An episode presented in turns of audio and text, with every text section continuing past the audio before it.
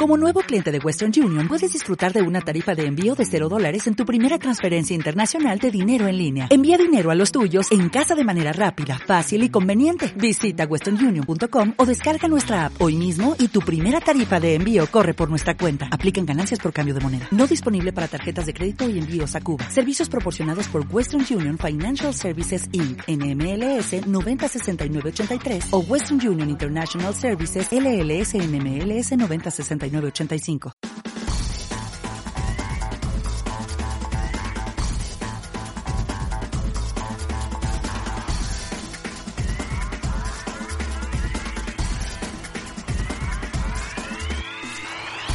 Buenos días, triadictos. Estoy escuchando el episodio 35 de Triatlón y otras drogas, el podcast donde hablamos sobre triatlón, entrenamiento, nutrición, material y todo lo relacionado con este apasionante mundo. Porque ya sabes que no hay nada que guste más a un triatleta que hablar sobre triatlón.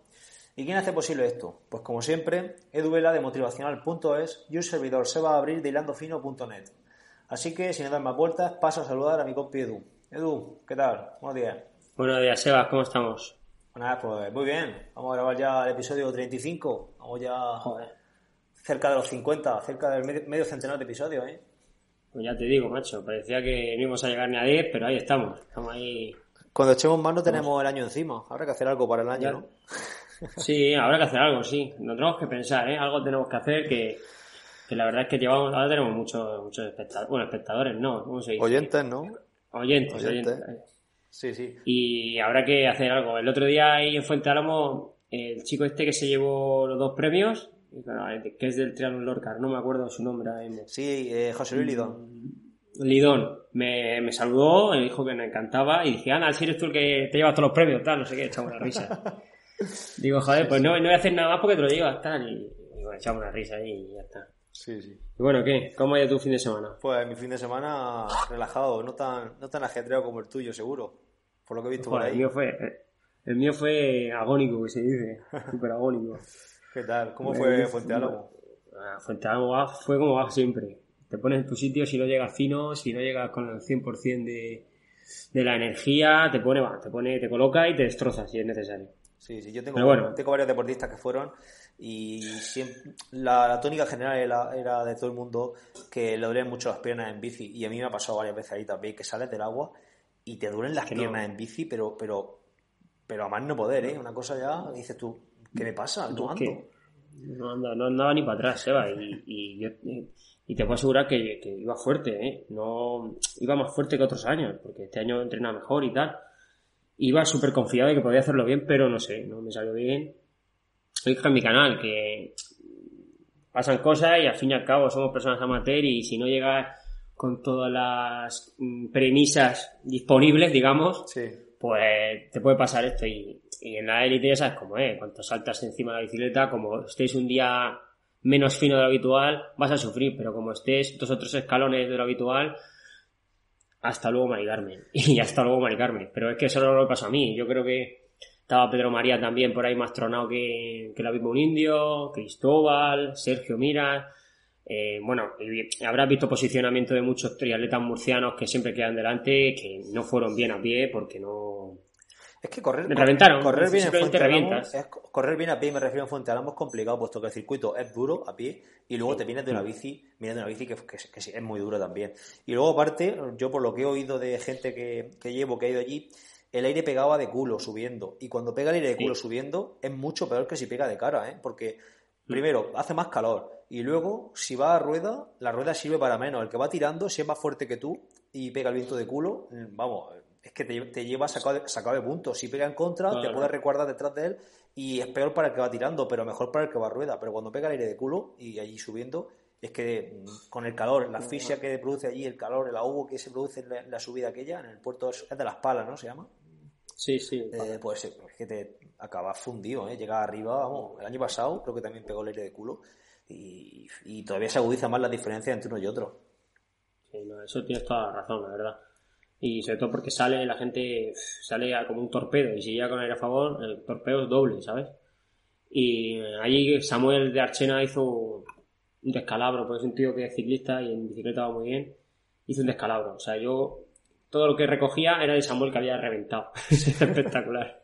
Y miraba y decía, imposible, digo, imposible, imposible. Seguir a Samuel eh, hoy en día subiendo es casi imposible. Claro. Imposible. Un tío que pesa 58 kilos y que sube como, como, bueno, lo digo en mi canal, como los monos a, los árboles, o sea, pip, pip, pip. O sea, no te dan ni cuenta, no te dan ni cuenta. Y bien, la verdad es que bueno, pues ya está. Si es una experiencia más y hace muchos años que no iba. Y el año que viene, pues intentaré volver, ¿no? Ya que estamos, pues. pues sí, yo el año que viene estoy ahí seguro, vamos. Ya te lo digo. Mejor, mejor. Encima estará tu cría viéndote, así que no tendrás que. Tendrás que eso, espero. Tendrás que hacerlo bien, por lo menos. ¿no? hacerlo bien, ¿no? Por lo menos bajarte a correr y la veas ahí. Para ver, en el coche. Muy bien, chaval. Y bueno, eh, tenemos que dar una noticia, ¿no? Bueno, yo creo que ya por redes sociales habrá salido, pero tenemos que dar una buena noticia. Sí, lo de, tenemos que agradecerle a la federación la entrevista que nos hizo, eh, a Isma por su, por su implicación y por las preguntas que nos pasó para que se las contestáramos.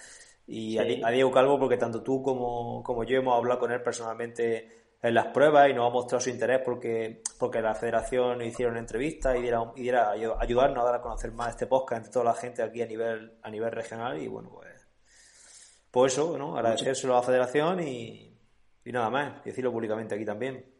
Correcto, muchas gracias y a ver si poco a poco seguimos creciendo. Muy bien, chaval.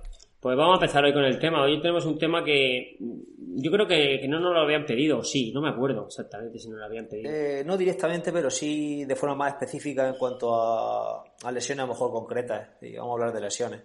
Sí, lesiones y molestias que suelen tener el triatleta y, vamos a, a, decir cómo, cómo podemos evitarlas, ¿vale? No, hombre, evitar a lo mejor es una palabra que suena demasiado eh, o sea, que si lo hace no lo vas a tener, no quiere decir que, eso, pero, pero por lo menos intentar haciendo unos ejercicios podamos eh, llegar más tarde a esa lesión o esa molestia si algún día llega, ¿vale? Sí, la, a ver, tenemos que tener en cuenta, yo se lo digo siempre a los deportistas, que si te lesionas es porque estás haciendo algo. Y si, si estás en el sofá todo el día, pues no te va a lesionar a corto plazo, te estará haciendo mierda a nivel general, de forma, de forma general a, largo plazo, pero a corto plazo estará, vamos, de cine, ¿no? No te dolerá nada o a lo mejor te puede doler con la espalda, pero pero vamos, que no va, a tener, no va a tener lesiones agudas de tipo dolor de rodilla, dolor de tendón de Aquiles. Está claro, yo siempre, yo siempre digo que, que, el, triatleta o el deportista en general eh, establece un estrés al cuerpo que no lo establece ninguna otra persona. Entonces, molestias y dolorcillos, tenemos todos. ¿Por qué? Porque, eh, como dices tú, en el sofá, si no te mueves, a lo mejor no te duele nada, pero si haces 40 minutos de carrera, a lo mejor acabas con dolor un poco de piernas, pero eso no quiere decir que sea una lesión. Hay que también diferenciar un poco la leve molestia que todos tenemos a una lesión crónica o una lesión importante. Sí, sí, eso y eso se consigue también con la experiencia. Cuanto más, más noble es un deportista o menos tiempo lleva en esto, también a lo mejor más importancia le da a pequeñas tonterías. Que a lo mejor, a ver, que no quiero decir que sean tonterías, pero a lo mejor son pequeñas molestias que se llevan en esto 15 años, no le dan ni siquiera importancia y a lo mejor una persona más novel empieza a, rayarse la cabeza con esa, con esa molestia y al final hace esa molestia una lesión. Una lesión, correcto. Hay un, hay, hay un dicho que, que, siempre hemos dicho nosotros a lo largo de los años, que si no te duele compitiendo no es lesión, ¿vale? Es decir, si tú compites y no te duele nada, es que no estás lesionado. Pero si estás entrenando y te molesta un poco la espalda, olvídate, no pasa nada. Es una, una sobrecarga, no hay problema. Sí, sí, sí. ¿Vale? Pues... Muy bien, chaval, pues venga, vamos a empezar. Sí, bueno, en primer lugar vamos a dar una serie de pautas generales que respetando esas pautas, pues vamos a tener menos posibilidades de, o menos probabilidades de caer lesionado. Eh, vamos a empezar hablando de los principios del entrenamiento y luego hablaremos de, pues, de, unas, pautas generales de vida, de, en fin, de, un estilo de vida y, una serie de cosas relacionadas con, con, ello que nos va a hacer, pues, pues posiblemente, y, y, entre eso entre muchas comillas, posiblemente tener menos lesiones o tener menos posibilidades de caer lesionado. Entonces, pues, si quieres, empieza tú con los principios del entrenamiento y vamos, vamos comentando la jugada. Vale, pues bueno, pues está el principio de progresión, ¿no? Esto lo hemos hablado tú y yo, yo creo que en cada podcast lo, nombramos alguna vez. Está claro que, no se puede crear la casa por el tejado y hay que hacer una progresión de, la casa, la casa como si fuese deportista, ¿vale? Entonces, para sentar las bases tiene que ser todo muy progresivo. No podemos empezar a hacer ritmo de competición, nada más empezar. Tenemos que hacer una base, trabajar bien, trabajar poco a poco y hacer una progresión para poder luego eh, desarrollar lo que hemos trabajado. Si no lo haces así, pues es propenso a tener problemas de cualquier tipo y hasta lesionarte, ¿vale? Claro. Al final, eh, los principios pues son las reglas estas básicas, ¿no? De que todo entrenador y que todo deportista debe tener en cuenta a la hora de, a la hora de entrenar. Y no es que nos van a marcar nuestro, nuestro día a día. Será redundante hablar de ellos porque mucha gente los conoce, pero si lo tenemos en cuenta de, ir respetándolos, vamos a tener muchas menos posibilidades. Como has dicho tú, por el primer principio del que hablamos, del principio de progresión, y otro, el segundo que tenemos para, para comentar a la gente sería el principio de relación óptima entre carga y recuperación. Este principio pues, viene a viene a rezar, ¿no? A decirnos que toda carga tiene que ser recuperada, ¿no? Entonces, pues tiene que haber una relación óptima entre el tipo de carga que el tipo de carga que hemos aplicado al organismo, ya sea pues, una carga de mantenimiento, una carga de desarrollo, eh, y luego depende de la cualidad que estemos trabajando, de la, de, la, de la zona de entrenamiento que estemos trabajando, pues necesitaremos más recuperación o menos. Pues debe haber una relación óptima entre esa carga y esos días o esas horas de recuperación posteriores a esa carga.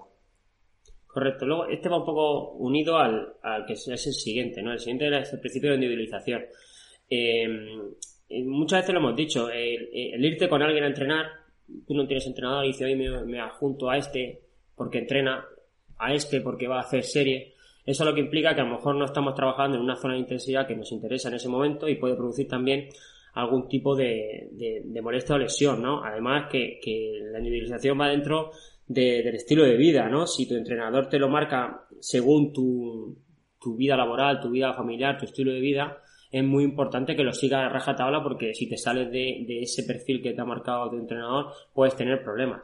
Y uno de los problemas es irte a entrenar con gente a lo mejor que tiene otro tipo de entrenamiento o tiene un nivel superior a ti, muy superior a ti y, lo puedes pagar a la hora de, de, entrenar, ¿no? A la hora de tu vida normal te puedes tener una lesión importante por no, por no tener un principio tan básico como el de la individualización. Exacto. Y luego relacionándolo un poco con el anterior, eh, la carga recuperación para cada individuo es individual, ¿no? Unos se recuperarán antes que otros, pues en función de su nivel, en función de los años de experiencia, en función de, eh, no sé, de, la carga que hayan llevado esa semana o del, momento de la temporada de cada persona. Entonces, pues, eso, es un punto que hablamos la semana pasada. ¿Lo recuerdas? Eh, después de competir, ah, hay gente que recupera en dos días, gente que recupera en uno, gente que necesita cuatro. Eso depende de la persona.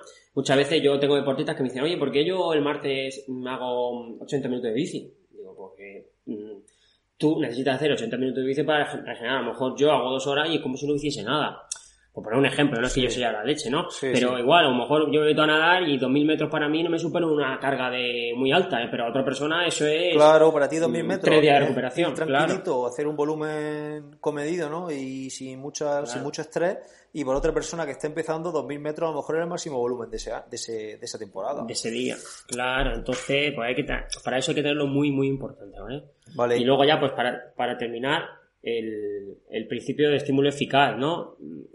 Ya es que se une a los demás, es individualizado, es con una carga óptima, es decir, eh, que la intensidad que trabajes sea la óptima para poderte desarrollar, ni que sea por encima ni que sea por debajo, ¿vale?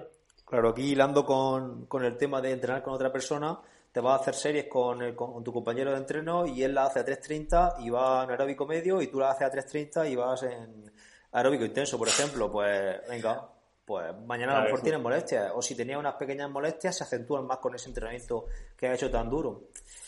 En fin. Mm, hay, que... saber también en ese sentido adaptar. A lo mejor mm, tú y yo lo hemos hecho, ¿no? A lo mejor tirar series con, un, con una persona que va muy por encima de ti, pues a lo mejor haces más recuperación y menos volumen. Por ejemplo, si, por un ejemplo, ¿vale? Si tu compañero hace 8 de 1000, ¿vale? Pues tú haz 4 de 1000 y al ritmo que hemos dicho, tú 3.30, el otro 3.30, pero tú haces 4 recuperando mucho más. Entonces ya estás trabajando en otra zona, con otro tipo de recuperación, y a lo mejor la carga es la óptima para ti. Y la carga óptima para tu compañero es la que es, 8 por mil. Mira, una cosa que, un ejemplo muy, muy claro que yo hice, lo hice esta, ¿cuándo fue? Bueno, hace un tiempo, hace unos, meses con, con Cristóbal, con Cristo García.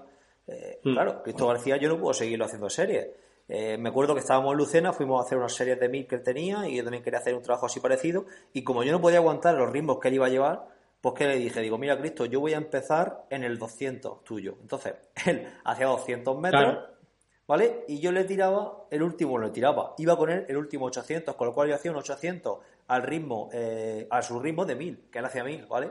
¿Descansaba un poquitín mm. más? Pues sí descansaba más, descansaba pues treinta y tantos segundos que tardaba él en, llegar en, hacer ese 200. Pero bueno, pero estaba metiendo un, estímulo que para mí no era tan fuerte como hacer un mil a ese ritmo. Entonces, pues puede ser una adaptación interesante. yo, por ejemplo, hace, hace unos años, con Arturo Lucas, él tenía cuatro series de 2000 y yo le dije, bueno, yo aguantarte 2000 no voy a aguantarte, pero a lo mejor un 1000 a ese ritmo sí te aguanto. ¿Qué hacía? Yo hice 4 de 1000 y él 4 de 2000. Los 1000, él me tiraba un 1000, yo recuperaba un 1000 entero y recuperaba casi completo. Entonces, cuando me volví a coger, era solo mil metros, ¿sabes? Entonces, aparte la cabeza hace mucho, ¿no? Decir, bueno, eh, son mil metros, le tengo que aguantar solo mil. A lo mejor se te va a 3, 4 metros, pero por lo menos estás trabajando en zona y estás trabajando en una recuperación amplia y no estás metiendo un estrés al cuerpo que puede producir una lesión. Y el entrenamiento que tú me has dicho, a mí me recuerdo hace muchos años en el río, haciendo series de 1500. Yo salía en el 500 y tú salías en, en, el, en el cero. Entonces, cuando, yo salía cuando tú pasabas o un poco antes para que tú me pasases, yo te aguantaba. ¿Ah, sí? y hacíamos, sí, no te acuerdas, ¿no? Joder, es que, tengo, una, tengo una memoria de caballo, chaval. Bueno, elefante, sí, eh, una de elefante. Bueno, de elefante, eso, de elefante. De caballo se tienen depresiones. hostia, cacho, es verdad, es verdad, es verdad. Que, eso de elefante, hostia. bueno, hábitos de vida. Venga, tírale pues hábitos de vida. Aquí vamos a hablar pues de eso que hacemos día a día, que, nos va a hacer, pues, en cierto modo, evitar, evitar las lesiones. En primer lugar, vamos a hablar de la alimentación. Pues, qué duda cabe que una buena alimentación, pues, va a hacer que recuperemos mejor. Si recuperamos mejor, vamos, vamos a poder entrenar mejor. Y al fin y al cabo, si vamos sumando cada vez más piezas a ese puzzle, pues vamos a ir mejor y vamos a lesionarnos menos. Correcto. Bueno, el, siguiente paso es el descanso, ¿no? Si, si tienes un descanso óptimo, tus siete horas durmiendo, eh, siete horas y media, a lo mejor hay gente que necesita seis, horas y media para descansar bien, eso depende del cuerpo. Si lo tienes muy bien marcado, todo, todo tu, tu, tu ritmo de sueño y demás, pues la recuperación va a ser muchísimo mejor, ¿no? Eso tenlo claro. Aparte, eh, yo siempre lo digo, hay un turno rotativo de, de, deportistas que hay que tener muy en cuenta sus horas de sueño. Entonces, eso hará que a lo mejor esa semana de que ha tenido tres noches, que la, esa semana a lo mejor sea regenerativa, pues claro, ¿qué vas a hacer, macho? Si tienes que dormir, sí que lo importante es asimilar. Muy importante es asimilar. Entonces, sí, pues... yo siempre ahí tengo, tengo luchas siempre con los policías y guardias civiles, macho, esta semana voy a hacer pero si tienes, hace cuatro noches. Sí, no, hay que tenerlo en cuenta. ¿Qué va a hacer? Hay que tenerlo en cuenta porque es más complicado recuperar. Bueno, luego otro punto muy, muy importante sería el estrés de vida. Esto, mm. eh, yo precisamente ayer lo estuve hablando con, Alfonso Tudela, que ha tenido una pequeña lesión en la espalda ahora, está con ella. Y en Fuente Álamo se lo comentó también Diego Javier y además a raíz de comentármelo él, mm, lo hemos metido aquí. Eh, es que el estrés en ocasiones también puede generar, puede generar lesiones o ser un precursor de una lesión o ayudar a que esa lesión se produzca, puesto que situaciones de estrés hacen que el cortisol, que es la hormona del estrés que se denomina, esté alta. Mm. El cortisol, como muchos sabéis, si no lo sabéis ya lo decimos nosotros, es una hormona catabólica y si hay catabolismo no hay anabolismo. El catabolismo es interesante, cuando estamos entrenando hay catabolismo, pero cuando queremos recuperar necesitamos justo lo contrario. Anabolismo, son, son procesos antagónicos, ¿no?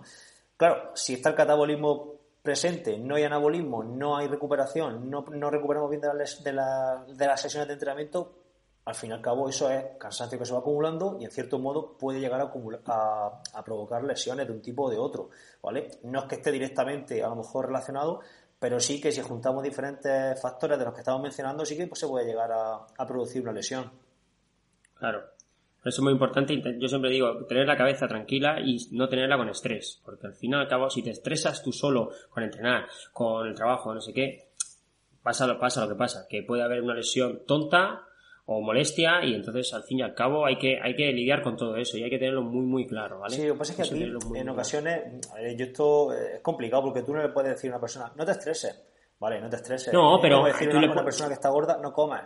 Ya no comas es que no comas es complicado porque al final hay que coger y, establecer una estrategia para eso sabes es complicado. Claro no hay que buscar hay que, hay que yo le digo buscarle la vuelta no es decir eh, hay que buscar el término medio, no se puede ser ni tanto ni tan calvo. Entonces, si con tanto te estresa y tan, tan, calvo te estresa porque no llega, pues hay que buscar el término medio. ¿Qué es lo que más te gusta a ti? Esto, esto hay que buscarlo y hay que trabajarlo ahí. Aparte, si, si trabajas de esa manera, al fin y al cabo, el deportista ve resultados, ve que no se estresa, ve que va bien, ve que no hay lesión, ve que hay desarrollo, hay mejora, y ya está, has conseguido el objetivo, que no se estrese. Pero bueno, eso también depende mucho del coco del deportista. Hay gente que se come mal la cabeza y coge. Sería interesante, yo estoy leyendo bastante ahora sobre el tema de la meditación y demás, y se está viendo, bueno, se está viendo, no, se está viendo ahora, no, eso se sabe desde hace, mucho tiempo, que a lo mejor meditar eh, diariamente no te estoy diciendo que te tires como un Buda una hora y media o dos horas al día meditando, hmm. pero sí una, una, pequeña dosis de meditación diaria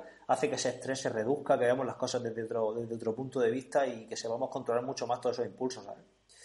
En fin. Sí, yo, tengo yo, tenía un deportista hace muchos años que, que al fin ya eh, establecimos hacer yoga, que parece una tontería, pero que él dijo, mira, yo dos veces a la semana tengo que hacer yoga lunes y los viernes, porque me relaja, porque... Y, eso hace que, se, se, se evada un poco de lo que es la, vida laboral, vida familiar, vida de entrenamiento, y era un entrenamiento más, pero es que hay que saber también meterlo. Si ese trabajo te viene bien, porque luego el sábado sales en bici y sales como una moto, pues mira, es importante trabajarlo. Entonces, pues no sería mal. A mí me fue bien, le fue bien al chico, luego ya hemos dejado de, estar juntos, pero el, le fue muy bien, la verdad es que era ciclista y la verdad es que súper bien. Pues ahí queda, ahí queda eso. Muy bien.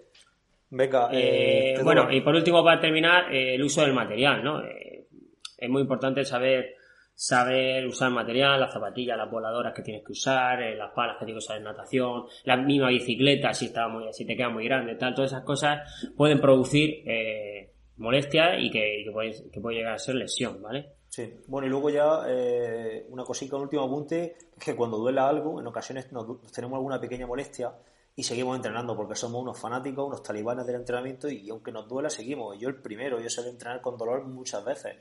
Eh, si nos duele algo, en ocasiones es mejor parar dos días y recuperar que, seguir. De hecho, estoy prácticamente seguro que casi todas las lesiones se podrían evitar si, esto, si este último consejo nos lo aplicáramos todos. Paramos dos días, tres días, media semana si hace falta, cinco días, y posiblemente esa, lesión vuelva hacia atrás. Mientras que si seguimos entrenando o probándonos cada dos días a ver si ya no nos duele, al final lo que hacemos es ir recayendo poco a poco. Sí, eso tienes toda la razón. O sea, no tenemos que aplicar eso también. yo, yo me lo tengo que aplicar siempre, vaya. a ver, muy bien. Ahora, pues ahora vamos a hablar de cada deporte, ¿no? Eh, cada disciplina, qué, qué lesiones o qué problemas suele haber y cómo lo podemos evitar o cómo podemos decir nosotros qué ejercicios o qué cositas ayudan a, prevenir ese tipo, ese tipo de molestia o en, su caso ese tipo de lesión, ¿vale? Venga, vamos a empezar con la, con la natación. Venga, con la natación. Bueno, eh, los problemas más frecuentes de natación son eh, los problemas de hombro, ¿no? Eh, a todo el mundo le puede doler el hombro, que si el rotador, que a lo mejor la parte delantera y demás.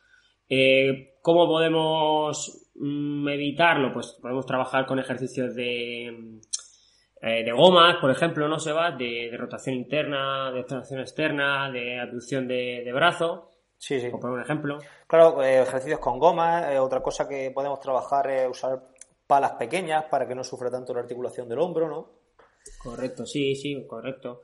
y está claro mejorar la técnica. Muchas veces los problemas de hombro vienen porque la, técnica es muy defectuosa. Entonces al final lo está sobrecargando toda vez que mueves el brazo, ¿no? Sí, tenemos que tener en cuenta que todos los movimientos que hacemos nadando son de rotación interna de hombro, movimientos que, involucran mucho el pectoral, que involucran mucho el, dorsal ancho, ¿vale? cuando estamos en el gimnasio, trabajo mucho dominada, muchos movimientos de tirón, muchos press bancas, flexiones, ese tipo de cosas. Y luego en nuestro día a día también estamos siempre eh, delante de un ordenador, con el móvil entre las manos, eh, haciendo cualquier tarea eh, hacia adelante siempre, ¿no? Es lo lógico, ¿no? Trabajamos o hacemos las cosas mirando donde tenemos la vista, mirando hacia adelante y todo eso pues, crea una excesiva tensión en el, en el pectoral, ¿no? Y en el, y en el dorsal que hacen que haya una una, una cifosis, mucha De hecho, seguro que todos tenemos en mente el típico ciclista, que en ciclismo también se da mucho, cifótico perdido, ¿no? Con, la, con los hombros echados hacia adelante, ¿no? Pues todo esto provoca problemas en el hombro, problemas en el, de, tipo de, en el supraespinoso, en las escápulas se rotan hacia adelante, aplastan el supraespinoso, bueno, son, son lesiones que suelen suceder en el hombro y todo eso pues hay que intentar compensarlo, compensarlo con, trabajo, mucho trabajo posterior, como has comentado, de gomas, con rotaciones externas, intentando pues compensar todos esos movimientos hacia adelante. Esto, pues es que esto da por un episodio entero. justo este, este tema. Ya, te digo. Además, bueno, también eh, cuando siempre respiramos solo para un lado, muchas veces se nos sobrecargan los trapecios, el, lo que es el cuello, ¿vale? Los, típicos dolores cervicales que tenemos todos, que todos hemos tenido. ¿Cómo podemos evitarlo? Pues bueno, pues podemos trabajar con tuba, que relajas la, esa musculatura porque no, no giras la, la, cabeza a la hora de respirar. Y trabajo en hipóxico, ¿no? Eh, meter brazadas por el otro brazo también, a lo mejor eh, nadar 200 metros al brazo izquierdo, porque siempre nado al brazo derecho, para compensar un poco también esa respiración, puede ayudarnos, aparte de todos los ejercicios que has dicho tú, eso está clarísimo, ¿vale? Claro, claro. Vale, pues yo creo que del agua hemos dado un repasillo ahí a lo más, a lo más común. seguro que más, seguro que la gente dirá, pues yo tuve esta lesión que no habéis mencionado. Bueno, eh, yo creo que lo más, lo más común son lo que, lo que has comentado, los problemas de hombro y las lesiones, bueno, lesiones, a lo mejor molestias cervicales en un lado del cuello. De hecho, yo me he pasado una vez de hacer muchas series y dolerme un lado del cuello, ¿sabes? De respirar siempre en el mismo sitio. Porque cuando, cuando vas haciendo series, ni Pósico 3 ni historia.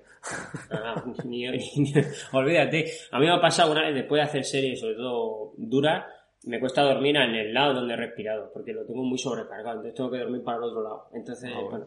son cosas que pasan. Sí, sí.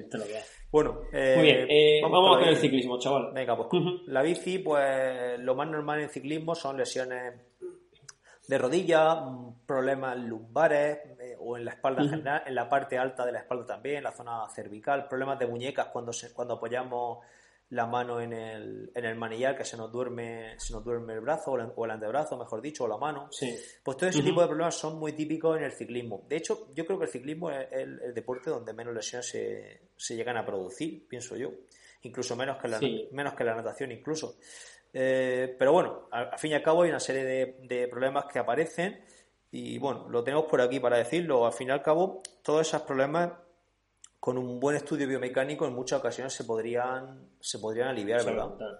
Correcto. Yo siempre, cuando a un deportista me dice empieza a doler y digo, ¿te has hecho alguna vez algún estudio? No, digo, pues a hacer estudio, porque puede ser que la posición en la bicicleta sea la que no es, no es adecuada y por mucho que trabajo que hagas de más, eh, que si sigues cada vez que te subes la bicicleta es inadecuado y subes tres días, y aparte ya sabes que la bicicleta son mínimo dos horas, o sea, son dos horas en una posición inadecuada, pues al fin y al cabo te va a producir una lesión que a lo mejor es irreversible, ¿sabes? Porque hay un desgastamiento y no hay nada que hacer. Entonces, siempre es muy importante, pues, que vayas al biomecánico y te ponga en la posición de las calas, te suba al sillín, te eche para atrás, te, cambies de potencia, eh, a lo mejor te diga que el manilla tiene que ser más estrecho porque el tuyo es muy amplio, ¿sabes? Cualquier cosa que dices tú, anda, pues no había caído. Es muy importante ir a...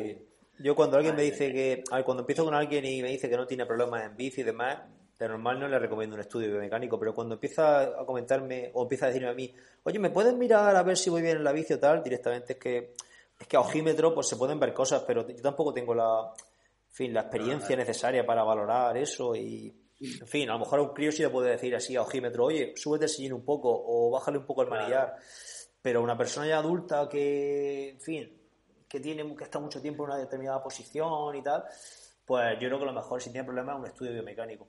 Luego aparte, para el tema de, pues, hemos hablado de lesiones de rodilla, condromalacia, condropatía rotuliana, problemas lumbares y todo ese tipo de cosas, pues un buen, buen entrenamiento en, el gimnasio pues siempre va a venir muy bien para los ciclistas y para, bueno, para los ciclistas no, para los triatletas y esa parte del ciclismo sobre todo. Claro que sí, aparte de trabajar el cuadrado lumbar también para que lo tengas fortalecido, porque muchas veces al ponerte de pie tiras, tiras de esa zona y si no la tienes fortalecida acaba con dolor. Aparte yo, yo todos los años que llevo entrenado me he dado cuenta que mucha gente, como dices tú, que viene de, de no entrenar, digamos, de salir en bici pero no, no haber metido un carrismo, de, de salir a disfrutar la bicicleta, ¿no? Sí. Eh, no tienen problemas, pero en el momento que empieza a meter intensidad, empieza a meter cuesta, empiezan con problemas. Oye, pues me duele, porque ya cambia. El, el, el dar pedales sin ninguna tensión a dar pedales con tensión, digamos, eh, el cuerpo llega a un estrés que a lo mejor empiezan a, producirse dolores que, que, que, el mismo cuerpo te está diciendo, esta posición no, es, no es la adecuada para el trabajo de intensidad que estás haciendo. Entonces, ahí viene lo que siempre digo, ¿no? El, mecánico ahí te va a clavar y si vas a Pedro, pues ya te, te sube al, al, a la tortura esa que tiene ahí y ya te lo pasas súper pipa y te destroza vivo allí durante 30 minutos. Pedro, Pedro de, Ergobike, que me consta que, me escucha todos los episodios. Saludos desde aquí. Sí, señor. Exactamente. Bueno, y bueno, le tiramos ahora a la carrera, Sebas, que bueno, el, los problemas de de la carrera son un poquito, un poquito más amplias porque principalmente al ver impacto eh, existe mucho más estrés en el organismo a nivel articular y también a nivel muscular. Entonces, eh, siempre el que corre o el que cuando empezamos a correr siempre vamos a tener más molestias. ¿no? Una de las principales molestias suelen ser las rodillas. Eh, pues, yo que sé, puede haber. Eh, creo antes más, más hablado de un tipo de, lesión que no me acuerdo del nombre. Sí, la, que has dicho, la, rodilla, tibial, la rodilla del corredor, la, la cintilla iliotibial la cintilla iliotibial es un tipo, un tipo de, problema. A lo mejor también puede tener desgastamiento de menisco, porque yo que sé, pisas mal o has pisado mal durante mucho tiempo y el menisco se ha forzado y puedes tener desgastamiento o incluso puedes tenerlo hasta roto, ¿no? Sí, tendinitis. Hay gente que lo tiene rota. Tendinitis, tendinitis o aquilea. Pues, que son muy, son muy típicas esas lesiones. ¿Cómo lo podemos evitar? Pues como siempre decimos, el gimnasio es primordial, ¿vale? Un trabajo a lo mejor propioceptivo en BOSU para mejorar la estabilidad de la rodilla es esencial. Y luego, pues mira, ejercicios que a lo mejor no lo sabías, trabajas con aletas en la, natación, fortalece la rodilla, el trabajo de Gambril ayuda a ligamentos laterales para fortalecerlos. Y bueno, lo que el último puesto, que hemos estado aquí debatiendo un poco, el trabajo excéntrico ayuda también mucho a la, estabilidad de la rodilla, pero siempre muy controlado, ¿vale? Eso, ese, digamos, yo, yo lo dejaría para gente muy, eh, con una experiencia bastante importante en la hora de entrenamiento. Sí, el trabajo excéntrico genera mucha más tensión en, muscularmente y a nivel y a nivel tendinoso. Y, pero bueno, yo sé que los corredores de montaña lo utilizan bastante, puesto que trabajan bastante en excéntrico en competición, pero claro, siempre con una progresión adecuada, empezando poco a poco. Todo esto muy controlado, pero el, trabajo excéntrico yo creo que puede ayudar también a, la prevención de lesiones y también a, la recuperación de diferentes tipos de, tendinitis. De hecho, se, los, muchos fisios lo recomiendan. ¿eh? Correcto. Bueno, vale. siguiente, los dolores lumbares, ¿no? Lo tenemos aquí anotado. Sí porque puede ser otra, otro de los problemas cuando, de hecho, en, ocasiones donde se hay lesiones que las tenemos y solo se manifiestan corriendo y el dolor lumbar en muchas ocasiones sucede eso. Yo tengo deportistas que no pueden hacer, que pueden hacerlo todo menos correr porque les molesta la espalda, la parte baja de la espalda. Pues es muy típico. Pues mejorando la técnica para evitar los impactos, pues se podría, se podrían evitar ese tipo de ese tipo de molestias o de lesiones. Un, buen trabajo de zona media también suele resultar bastante interesante eh, yo no soy muy partidario de los estiramientos, pero quizás estirar también podría estirar zona media glúteo, estirar toda la, parte lumbar, también el psoas ilíaco, que al final tenemos una serie de músculos ahí que están eh, moviendo la cadera hacia adelante y hacia atrás en retroversión y en anteversión y claro, si los tenemos descompensados pueden llegar a haber problemas. Claro, lo del estiramiento es para relajar, digamos, quitar un poco de tensión en esa zona, pero tampoco te va a evitar una lesión porque estires, ¿no? Es decir, eh, te molesta un poquito si estiras, te relaja un poco la zona y pasará y pasará a menores, ¿no? Además, eh, yo siempre recomiendo, si tienen problemas lumbares, tal, eh, el fisioterapeuta te lo va a quitar seguro. En cuanto te meta los dedos ahí y, te, y te quite la tensión, vas a estar bien un mes, tres semanas. Pero si siempre se te va a cargar es porque en los problemas que estás teniendo no, a lo mejor no tienes la estabilidad en zona, en zona media eh, fuerte, es decir, la tienes debilitada y tu técnica pues, a lo mejor corre demasiado erguido o no levanta bien la rodilla o corre mucho de talón, cualquier circunstancia que te pueda hacer que la zona lumbar se te cargue. Sí, sí, luego eh, en bueno, yo, yo he tenido experiencia con algunos deportistas que han ido a osteópatas, especialistas, bueno, a grandes especialistas de sobre estos temas y en ocasiones la molestia es en la zona lumbar, pero procede de a saber tú dónde, ¿sabes? Entonces, claro, eh, al final eh, todos estos temas a, mí se me escapan, sinceramente. Yo cuando alguien llega con un problema de esto digo, mira, tiene un buen osteópata que te mire, que son especialistas en esto, porque al final eh, yo no sé mirar si tiene un dolor lumbar, de dónde procede, puedo, puedo ver cómo corre, además puedo a lo mejor intuir que puede ser de algo, pero al final al final un osteópata te va, porque es que hacen un tratamiento holístico, un tratamiento integral del deportista y de la persona. Entonces, a lo mejor que tiene un problema en, el hígado, no sé, por, ponerte un ejemplo. O, tiene una, o tiene una diometría en, la cadera, una cadera más alta que otra. Sí, sí. Y entonces eso hace que le duele la zona lumbar. Yo tengo un caso de Easy, un chico que entreno yo, le dolía la espalda, le dolía, le dolía, y dije, tira al osteópata, un chico que es amigo mío, que te va a mirar, y le cogí y dijo, es que tiene 3, 3 milímetros y eso es lo que provoca. Le pusieron una, un, un poquito en la zapatilla y se le pasó. Ah, pues muy bien. esas cosas, pues como que no viene, no viene a lo mejor de la zona, sino viene de otra cosa que produce y al fin y al cabo, pues eh, para eso están los especialistas. Así que nosotros somos, para en esto somos unos mandados. claro. Que vale, vale para todo, ¿sabes? Muy bien, chaval. Eh, luego el, el, siguiente son las fascitis hemos puesto fascitis, pero nos referimos a fascitis plantar, me imagino, ¿no, Seba? Sí, al final la lesión más típica en cuanto a fascitis del, eh, del deportista, del, que corre a pie, vaya. Correcto, entonces, pues, hemos puesto un calzado inadecuado, pues cuando tiene a lo mejor zapatillas pasadas ya de, de kilómetros, pues eh, a lo mejor te puede producir problemas a nivel plantar, pasarte también de vuelta a lo mejor el entrenamiento puede tener repercusión a nivel plantar Y luego hemos, hemos hablado de la técnica. La técnica, una técnica adecuada, pues va a evitar muchas veces esos problemas eh, plantares. Sí, bueno, y esta, esta, lesión va muy ligada a la siguiente, a la periostitis, que al final, se, más o menos para evitarla, debemos de acudir a los mismos, a los mismos métodos. A llevar una técnica buena, una buena progresión en los entrenamientos, no empezar eh, la casa por el tejado, como has mencionado tú al inicio, al inicio del podcast, eh, el calzado adecuado también. A ver, no sé, ahora también hay una tendencia muy, muy acusada al minimalismo. Pues fascitis, periostitis, pues son lesiones muy asociadas a a llevar un calzado al, cual no estamos acostumbrados. No digo yo que tenga que correr todo el mundo con, zapatillas de entrenamiento de estas pesadas o con zapatillas voladoras o descalzos, pero al final a lo que con lo que corres tienes que estar acostumbrado y si haces un cambio muy brusco debes de hacerlo progresivo y muy poco a poco para que tu, organismo se, se, vaya adaptando, ¿no? Entonces, claro. Y volvemos, volvemos a la progresión del entrenamiento. Si al fin y al cabo, si lo haces progresivo, es, posible que no tenga. A lo mejor sí, no, pero si lo haces dando los pasos adecuados, al final a lo mejor eh, vas a tener un índice de porcentaje de no tener esos problemas. Claro, y lo que, lo que comentó en, nuestro, en el episodio que, que entrevistamos a, Jorge Tomás, el efecto vacuna, lo que él comentaba, que a mí me gustó tanto esa, esa expresión. Eh, mm. Si nosotros vacunamos al, al deportista ¿no? con muchas sesiones muy cortas, para poco a poco ir adaptándolo, pues sin duda vamos a tener mayor facilidad para introducir ese entrenamiento o ese calzado o esa técnica o, esa bicicleta nueva. Cualquier cosa que queramos introducir nueva tenemos que ir metiéndolo en pequeñas dosis. Y poco a poco, primero, es mejor primero meter pequeñas dosis y luego subir la dosis que meter mm, dosis más grandes y más distanciadas en el tiempo. Es mejor lo segundo, lo primero, perdón, eh, sin duda. Correcto, muy bien.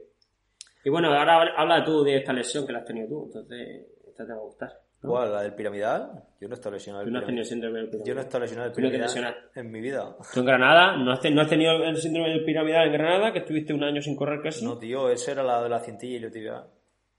O espérate, ah, el piramidal también. Joder, creo que también. Claro, tuviste, joder, tengo yo más mejor memoria que tú. Sí, sí, sí, sí, sí, en el glúteo, claro, sí, sí, en la zona. Claro. No, pero con la que estuve más tiempo sin con la que estuve más tiempo sin correr fue con la de la cintilla y la tibia. Pero la del, la del piramidal también, también me, me, molestaba, me molestaba bastante la cadera y no podía, no podía correr apenas, me pinchaba muchísimo. Lo que no tenía, que una, uno de, la, de los síntomas más típicos del síndrome del piramidal es que se te duerma la pierna, ¿no? Que notes mm. ese calambre hacia abajo, hacia la pierna, porque el piramidal es un nervio que baja hacia abajo.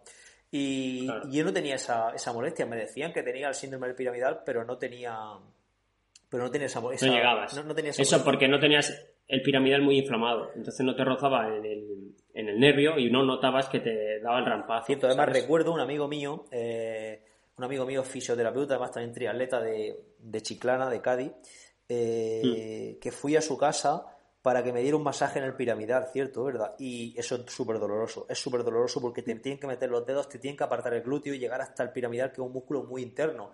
Y el, piramidal es un abductor de cadera, lo que hace es abrir la cadera, eh, la pierna hacia afuera, ¿vale? Y bueno, me estoy liando con, hablando de mí y yo mismo. Pero bueno, que, duele mucho, joder, eh, un, masaje en el piramidal.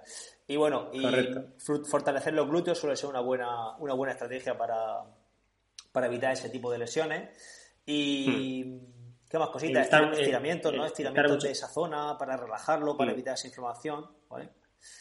Sí, estar mucho tiempo de pie o sentado en estático sin moverte eh, eh, eh, favorece que haya este síndrome. Entonces hay que intentar, si estás mucho tiempo de sentado, pues levantarte, moverte, ¿sabes? Evitará un poquito que, el piramidal se sobrecargue, ¿vale? Sí, sí. Son cositas que a lo mejor hay gente que trabaja sentado muchas horas, porque tal, no sepa. O gente que trabaja de pie en estático muchas horas, pues a lo mejor es preferible que se esté moviendo y a lo mejor haya un gasto energético mayor, pero bueno, por lo menos que no tengas el, que no se te sobrecargue esa zona, porque ya has dicho tú que duele que te cagas. Sí, duele mucho, duele mucho. Hmm. El, llegar a esa zona y masajearla duele muchísimo. Y luego también una lesión muy molesta, porque no, no llega a ser un dolor, es un quemazón en la pierna a nivel nervioso y, es muy, muy molesto. Y a mí me dolía solo corriendo a pie, nadando, ni nadando ni haciendo bici, me molestaba, me molestaba eh, corriendo a pie, la verdad. Vale. Bueno. Muy bien, chaval. Bueno, pues yo creo que ha quedado bastante bien el, episodio. Eh, ahora... Hemos hecho un repasillo general, ¿no? De todas formas, si alguien mm. quiere que contactemos con algún especialista o, con algún fisioterapeuta, osteópata que nos escucha, quiere intervenir aquí, ya es especialista en, algún, en alguna lesión específica o en, no sé, o en lesiones en general y, oye, podemos hacer un programa mucho más técnico y mucho más especializado en esto, que, seguro que va a hablar con mayor propiedad que podemos hablar nosotros, pues que nos avise. Tenemos por ahí alguna entrevista pendiente de, de algún especialista que quiere entrar, ¿vale?